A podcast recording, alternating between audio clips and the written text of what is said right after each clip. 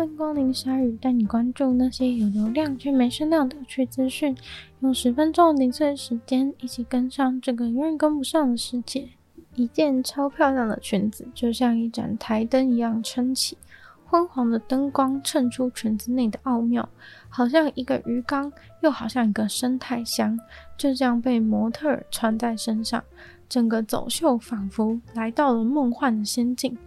但是，这是这个服装设计师很快就收到了来自各方的动保团体严厉谴责，因为这个漂亮的裙子其实是由活生生的蝴蝶主演的。而日本设计师高桥先生事后也道歉，表示再也不会在设计里面加入活的生物。他说他很后悔把可以在天空自由飞翔的蝴蝶关起来。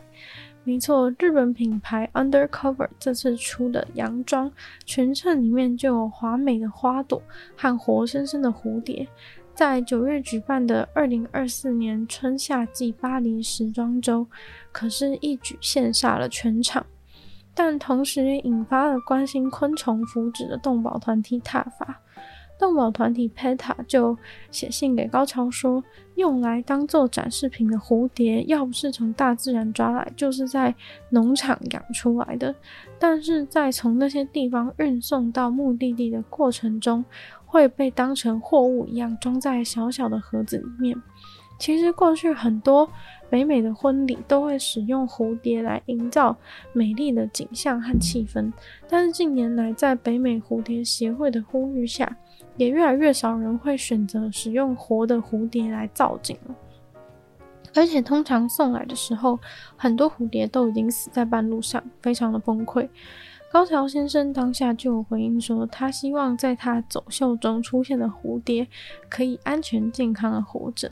他说他有确保购买蝴蝶的商家是有道德的饲养者，也有给他们适当温度的空间、足够的养分，还有空间呼吸和飞行。有点讽刺的是呢，高桥先生表示他的品牌致力于创造最舒适的环境给那些生物，但是把蝴蝶装进裙子里面，从一开始就是个错误。他才说他这样做以后呢，感到很有罪恶感，但他还是为了自己的创作，把那些蝴蝶关进裙衬里。他说，在走秀之后呢，他马上就把那些蝴蝶在一个公园打开笼子释放了，但是直接被动保团体打脸，说那种养殖的蝴蝶根本在野外是没有生存能力的，还有可能会把一些病毒散播给那个公园原本存在的昆虫。虽然养殖蝴蝶太弱，不太可能成为入侵种，但呢，把不是该地的生物随意的放生，真的不是什么值得鼓励的行为。看来他是真的没有什么概念。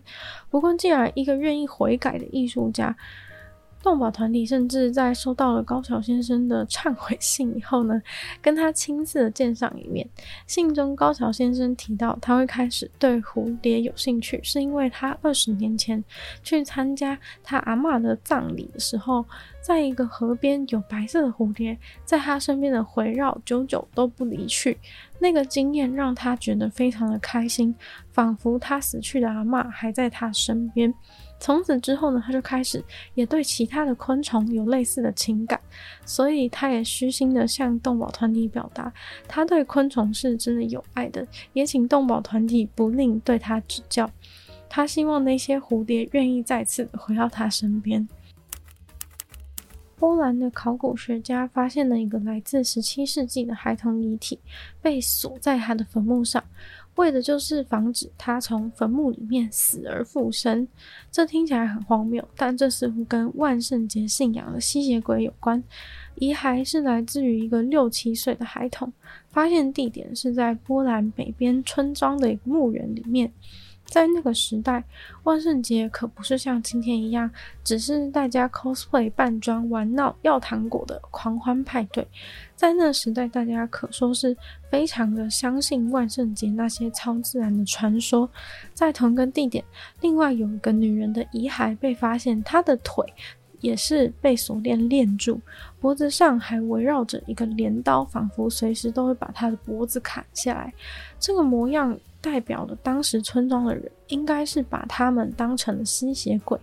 而这个墓园基本上存放的尸体都是属于那些不被社会所接受的人。这些人不仅活着的时候被村民们惧怕，死了之后也一样，还会怕他们从坟墓里爬出来。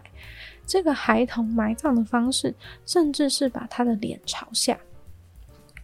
脚上用一个三角形的锁狠狠地绑住。特别搞这些有的没的，就是生怕这个孩童从坟墓里面坐起来，离开坟墓去吃活人，也就是大家耳熟能详的吸血鬼。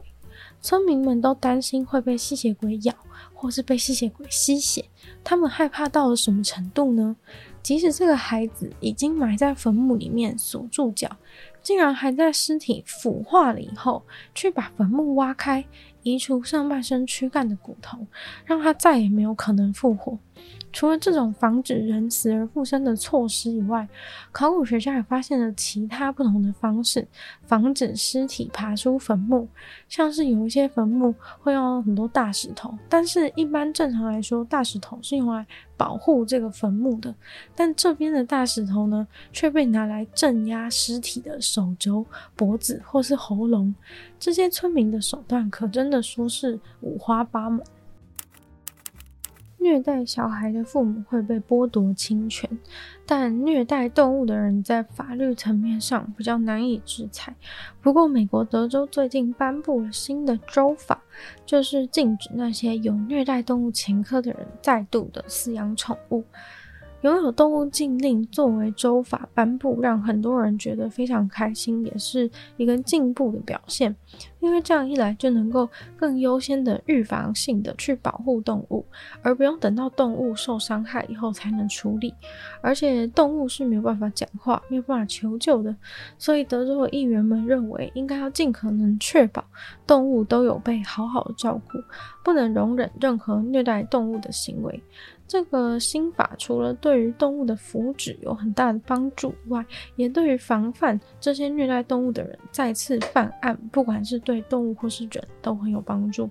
如果没有这种规定的话，很多曾经虐待动物过的前科犯，时不时手痒又再去养只新的动物，然后又再次的虐待它。在没有预防措施的前提之下，就算有人，例如邻居发现他开始养动物了，也只能眼睁睁的看着动物开始被虐待以后，才能够去报案。这个法其实也有另外一层含义，就是去锁定这些缺乏同情心、对生物残忍的人。因为呢，通常有虐待动物倾向的人，很有可能也会去伤害其他的人类。一个人的时候煮饭，是不是总觉得很麻烦呢？而且还得要洗锅子、洗盘子、洗自己的碗。想到这边，很多人可能就已经打退堂鼓，不想煮。但是最近日本有一个引起话题的电饭锅，其实它说穿了根本就不是一个锅子，而是一个很大的碗工。它没有先进的科技，去看准了现代人的需求。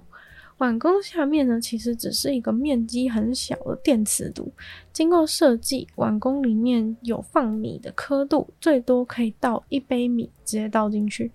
但如果只是煮饭的话，这个碗也太没有用了吧？所以它上面还附加了一个隔层，让你装你的配菜或者是调理包，这样才能建构完整的一餐饭。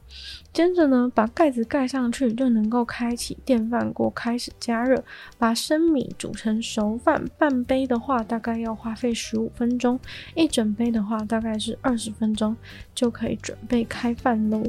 这样总共呢，就只需要洗你的那一整个碗的套组，一个碗跟隔层还有盖子，非常的少，简直就是懒人救星。不过它能煮的料理还是有点受限，应该还是以调理包为主，像是冻饭啊、咖喱，或者是加热昨天的剩菜。真的要煮的话呢，可能只能用蒸的方式把上层的配菜、蔬菜啊之类的食物给煮熟。但是对于懒惰的人来说，可能也已经绰绰有余。今天的鲨鱼就到这边结束了，再次感谢订阅赞助会员大龄男子、陈颖思、毛毛、黑牡丹还有 ZZ，就希望其他愿意支持在创作朋友下方找到非常的连接。那如果喜欢这期节目的话呢，记得多分享出去，或者在我 Podcast 帮我留下星星、写下评论，对节目成长很有帮助。那如果喜欢我的话呢，也可以收听我的另外两个 Podcast，其中一个是女友的纯粹理性批判，会有主题性的内容；另外一个是听说动物，当然就跟大家分享动物的知识，就希望鲨鱼可以就在每周四跟大家相见。那我们下次见喽，拜拜。